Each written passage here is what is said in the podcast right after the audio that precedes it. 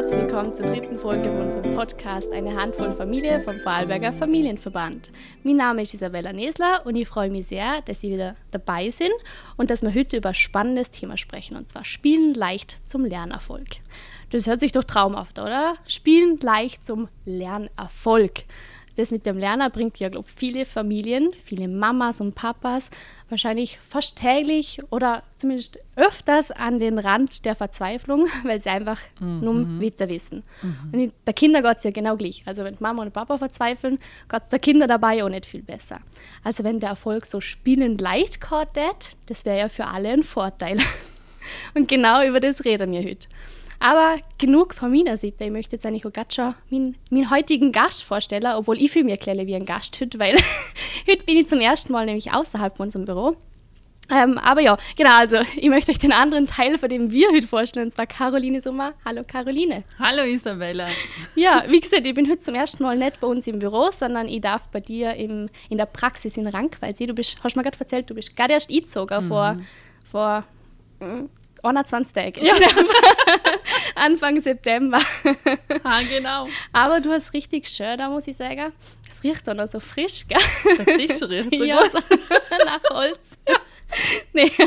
Aber ich kann mir auf jeden Fall vorstellen, dass sich die Kinder, wo bei dir vorbeikommen, sich sehr wohlfühlen. Aber bevor ich da jetzt zu viel erzähle, lass ich die direkt erzählen. Und zwar, wer du bist, was du machst, was für Praxis du da hast. Ja, hallo Isabella, noch einmal äh, hallo an alle Zuhörer. Ja, ich bin Caroline. Ich bin ähm, schon seit 13, 14 Jahren selbstständig. Äh, ich habe gestartet als Lerntrainerin. Ähm, da ist es nur darum gegangen, dass wir Teilleistungsschwächen herausfinden und die dann mit Übungen ähm, ausgleichen. Ich bin dann drauf gekommen, das alleine ist ein kleines wenig bin dann zur Kinesiologie gekommen, habe dann wieder Helga Forster die Ausbildung gemacht und ähm, bin jetzt mittlerweile Innerweis-Coach und wie der Name schon sieht, es geht um die innere Weisheit, um die innere Schönheit von jedem und wenn ähm, dir da ist, dann ja, kann zum Beispiel das Lernen leichter gelingen. Also es sind immer noch viele Kinder bei mir, mittlerweile aber auch ganz viele Mamas und ihr hören dann auch, ähm, warum was das mit der Mamas vielleicht zum tun hat oder mit der Papas. Und ja, genau. Und auch Menschen mit ganz anderen Problemen. Aber heute bleiben wir mal beim Lernen. Bei den Kindern und genau, Mamas und Papas. Genau. ja, für mich ist das Thema ja auch noch ganz neu. Wir beide haben nämlich noch schon zwei Webinare gemeinsam gestalten dürfen. Und darum machen wir jetzt heute auch nochmal die Podcast-Folge dazu eigentlich, weil das hat, ist halt einfach so gut angekommen. Und es war auch am Schluss dann immer waren immer noch so viele Fragen, weil das Thema einfach jeden oder sehr, sehr viele betrifft und das ist ganz mhm. egal, in welcher Altersklasse die Kinder sind. Das mhm. geht ja durch die Bank. Mhm. Ja, und deswegen würde ich sagen, starten wir sogar so ein ins Thema rein und darum würde ich sagen, starten wir mit ähm, den Grundlagen, oder? Also was ähm, für Voraussetzungen brauchen denn Kinder, damit sie leicht lernen können? Ja, Lernen ist ein Riesenthema, aber ich möchte euch heute ein Thema rausnehmen, wo ganz viele Leute vergessen, wo aber total wichtig ist. Und zwar ist das die Energie. Wenn Kinder keine Energie haben, dann können sie nicht lernen. Und ähm, ja, ich habe jetzt gerade einen Erstklässler, der kommt am Morgen nicht wahnsinnig gut auf. Es geht sicher mehr noch so. Aber ich muss zugeben, es ist auch nicht meine Zeit. Ähm, und ja, das Lernen klingt einfach nicht, wenn man die Energie nicht zur Verfügung hat. Und da können wir mal überlegen, was bringt denn alles Energie? Und ähm, wir können zum Beispiel schauen, wie ähm, ist denn mein Kind ernährt? Also was, was ist denn das den ganzen Tag? Ähm, wie schlaft mein Kind? Ähm, hat, ist es in der frischen Luft? Kriegt es die Sonne ab? Und was ich auch ganz wichtig finde, wie fühlt sich denn mein Kind überhaupt? Oder wie geht es meinem Kind mit dem Thema Schule, mit dem Thema Lernen? Da ist ganz viel mit dabei, wo einfach unser Energieniveau, sage ich jetzt mal, äh, beeinflusst und ganz wichtig ist. Jetzt hast du so kleine schon die Sachen gesehen, die grundlegend benötigt werden und auf der anderen Seite gibt es so Sachen, die wahrscheinlich schlechte Voraussetzungen fürs Lernen sind. Also wenn jetzt zum Beispiel ein Bewegungsmangel bei einem Kind, kind mhm. ist, ähm, wie wirkt sich das aufs Lernen auf, aus? Ja, Bewegung ist total wichtig, weil wir zum Beispiel unseren Gleichgewichtssinn trainieren. Also wenn Kinder balancieren, wenn sie in den Wald gehen, wenn sie schaukeln, Radfahren, was auch immer, äh, dann trainieren sie den Gleichgewichtssinn. Und den brauchen die Kinder nachher, damit sich die Raumwahrnehmung entwickeln kann. Und eine Raumwahrnehmung bedeutet, dass ich weiß, wo ich im Raum bin. Was ist vor mir, was ist hinter mir, rechts, links, oben, unten. Dass ich auch einen sicheren Stand habe.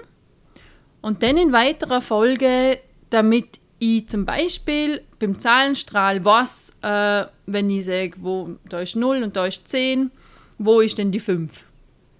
Und dass das Kind weiß, okay, das ist in der Mitte. Das ist die Raumwahrnehmung. Also es ist, ähm, ja, dann überdreht auf die schulische Ebene, damit Kinder sich orientieren können in einem Raum.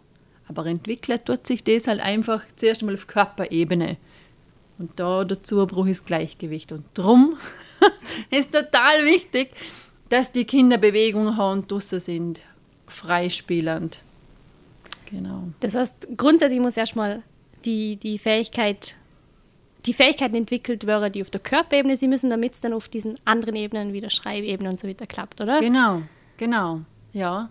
Da haben wir, also ich finde ein super Beispiel ist einfach, sind die Bewegungsrichtungen. Ähm, Bewegungsrichtungen, das sind die Bögele, die kennen wir noch vom Kindergarten oder von der ersten Klasse, wo wir ähm, Schreibübungen machen. Und eine schöne Schrift brauchen wir, damit wir unsere Schrift gut lesen können. Wenn ich nicht lesen kann, was ich schreibe, dann kann ich mir auch nicht gut merken, wie das Wort ausschaut. Ich kann, ich tue mir mit der äh, Rechtschreibung schwerer zum Beispiel. Ich muss mich aufs Schreiben an sich konzentrieren und kann mich nicht auf einen Inhalt konzentrieren. Und vielleicht haben wir das Lust, den da haben wir mal ausprobieren, wenn ihr der Einkaufszettel schreiben, dass ihr dann vielleicht mal mit links schreiben, wenn ihr Rechtshänder sind oder mit rechts, wenn ihr Linkshänder sind und einmal ausprobieren, wie sich das anfühlt, wenn ich eine Teilleistung eben nicht zur Verfügung habe. Und so kann es aber ein kind, einem Kind gehen, das Rechtshänder ist, diese Teilleistung aber nicht ausreichend zur Verfügung hat. Das fühlt sich an, wenn wir Rechtshänder links schreiben wollten. Naja, und dann ist es halt schwierig. Dann kann er sich vielleicht fünf Minuten konzentrieren und dann wird es noch schön. Aber äh, ja, irgendwann lädt es halt nach und die Schrift wird wieder dementsprechend. Und so ist es bei ganz vielen Teilleistungen, dass wir zuerst die Körperebene brauchen und dann kann es weitergehen in die Schreibebene, Symptomebene nennen wir das. Ja. Ja, das ist schon so ein Beispiel, wo wir in der Webinare den Los ausprobiert haben. Schon ja, genau. Nehmt mal, nehmt mal einen Stift in die, in die andere Hand, in die mhm. nicht richtige für euch. Und, mhm. und ich habe das dann damals ausprobiert. Also beim ersten Mal, beim zweiten Mal habe ich es dann ja schon erkannt. und habe das dann ausprobiert und ich habe mir gedacht, ja, könnte schon sein und vor allem sehr, sehr anstrengend. Ja. Wenn das dann, das geht dann, wie du siehst, es geht, kurz geht mhm. schon, aber irgendwann wird es einfach anstrengend. Genau. Und wahrscheinlich so geht es dann der Kinder auch das macht das Lernen halt einfach nicht einfacher. Ja, und das ist denn das, wo die Mamas kommen und sagen, wenn, wenn er sich, äh, wenn er will, dann kann er. Mhm. Ja. Aber das hat nichts mit dem Wellen zu tun, sondern es ist einfach nur die fünf oder zehn Minuten möglich. Mhm. Und danach geht es einfach nur mehr. Aber wir können uns halt nicht reinfühlen oder schwer, weil für uns läuft es ja. Also bei uns funktioniert das. Ja, mhm. da darf man einfach genauer schauen. Ja. ja, du, aber wie du es jetzt gerade gesagt hast, du schaffst in der Praxis dann noch mit Kindern, die aber Mühe beim Lernen haben und sich nicht konzentrieren können und so weiter. Ähm, kannst du da uns vielleicht ein Beispiel nennen, was denn Gefühle, Emotionen, Glaubenssätze mit dem Lernen zum tun haben? Mhm. Ja, früher habe ich ganz viel mit dem Kind wirklich auch noch, also wirklich gelernt und mit einer Sache aufgearbeitet und wie du das schon richtig gesehen hast, es geht bei mir jetzt hauptsächlich um die Glaubensmuster dahinter. Also unser Unterbewusstsein, das sind ja 95 Prozent und 5 Prozent sind uns bewusst von dem, was wir denken, von dem, was wir fühlen. Und ganz oft sind Muster, die uns hemmen. Ja, uns hemmen. Ähm, das, zum Beispiel kann ein Kind unterbewusst überzeugt sein, dass es dumm sei. Mhm. Das ist blöd. dann kann es nicht funktionieren, weil wenn 95 Prozent, oder, wenn, wenn das, mhm. wenn die meinen, ich bin dumm und 5 Prozent sagen, der Kopf sagt natürlich, nein, ich bin nicht dumm. Ähm, wie soll das gehen? Ich kann nicht mein ganzes Potenzial entfalten mit so einem Glaubenssatz. Das funktioniert nicht. Es gibt aber auch noch ganz viel. Es gibt auch, ähm, dass Kinder das Gefühl haben, sie dürfen nicht unterbewusst wieder, sie dürfen nicht besser sein wie die Eltern. Mhm. Ja, gibt es ganz viele.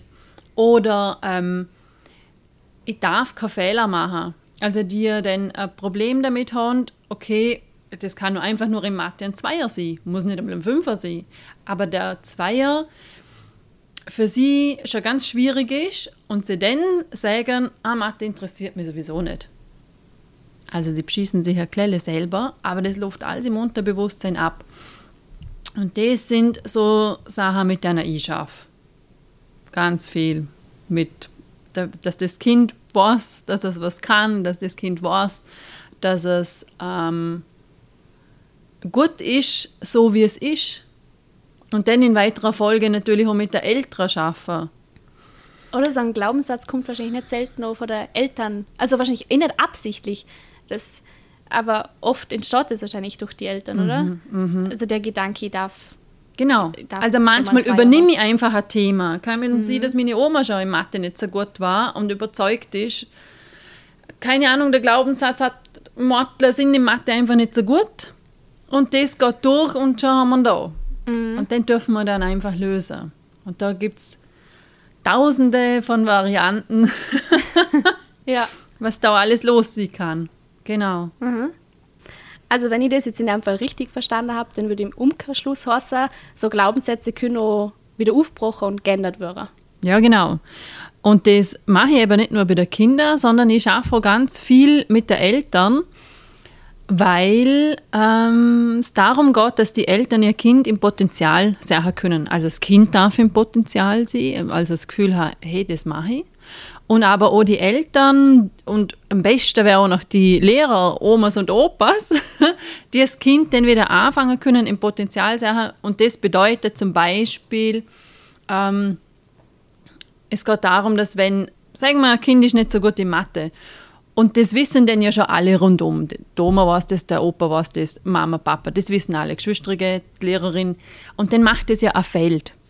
Das macht ja was mit dem Kind. Es gehen alle davon aus, dass das Kind in Mathe nicht gut ist. Und dann geht es darum, dass wir für uns das wieder wandeln, für uns Eltern. Ähm, okay, jetzt ist Mathe vielleicht schwierig, aber wer sieht, dass das so bleibt, das kann sich ja ändern, da kann sich ja was bewegen.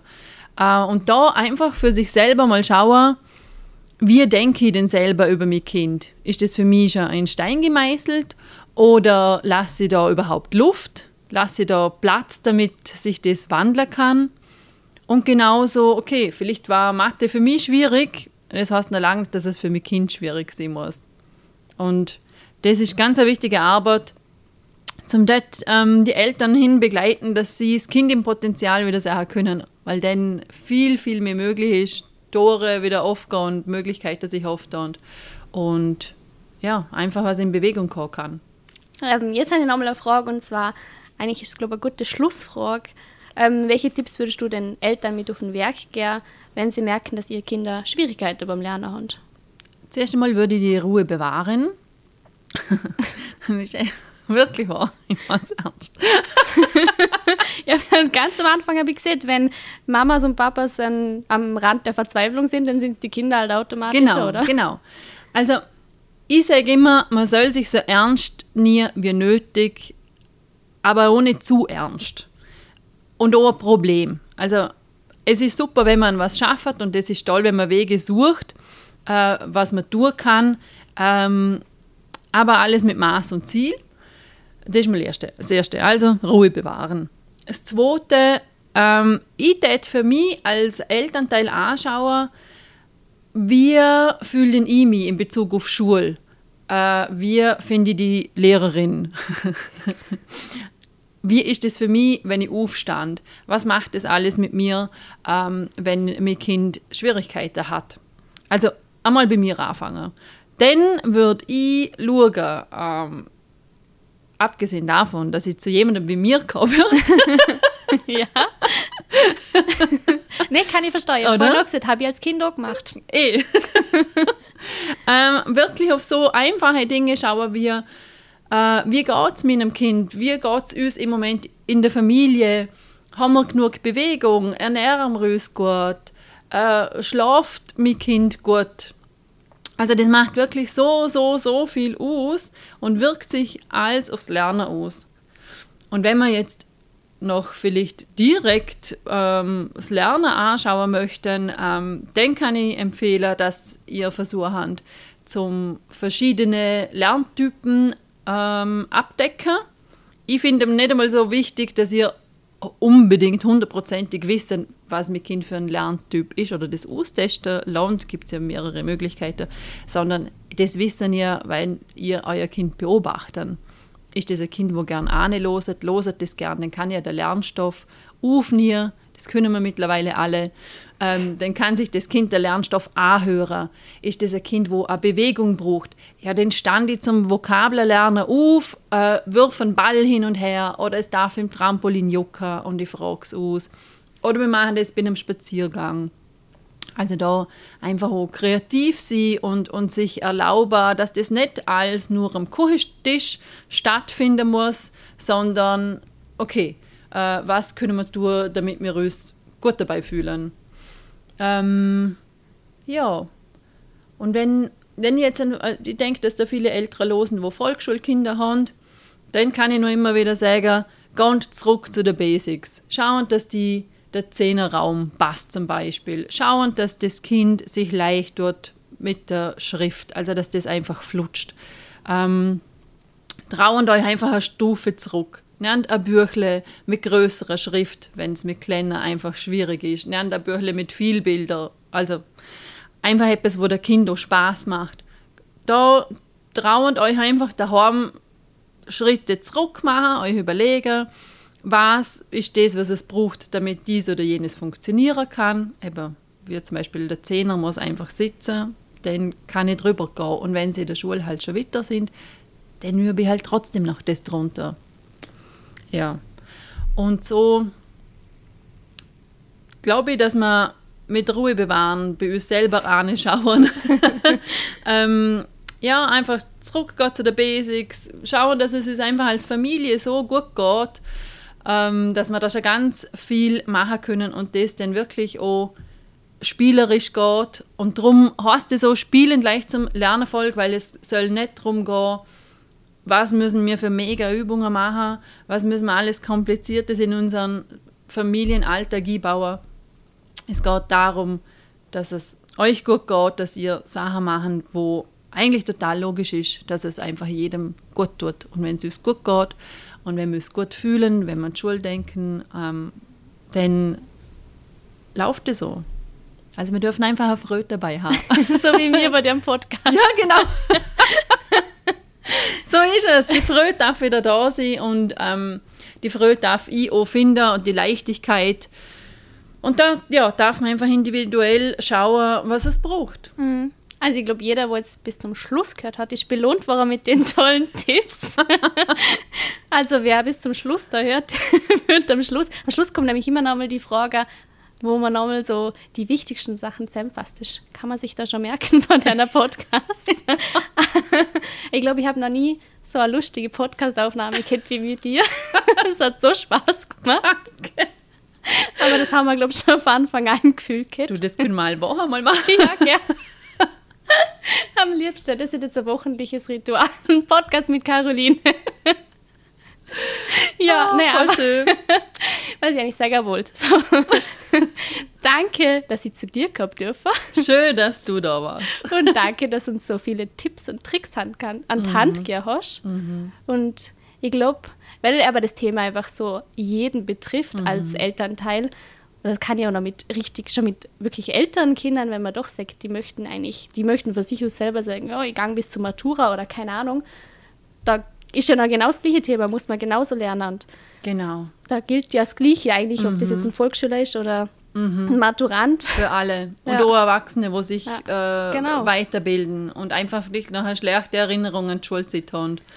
Zum das einfach wieder ins Gleichgewicht bringen, Mhm. damit sie ja erfreut wirklich am finden können, am Lernen, am, am sich was beibringen lassen. Genau, Genau. deswegen haben wir mit dem Podcast gemacht, dass alle die Freude am Lernen finden oder wiederfinden. Und ja, drum nochmal danke. War gern. schön mit dir. Danke, Isabella.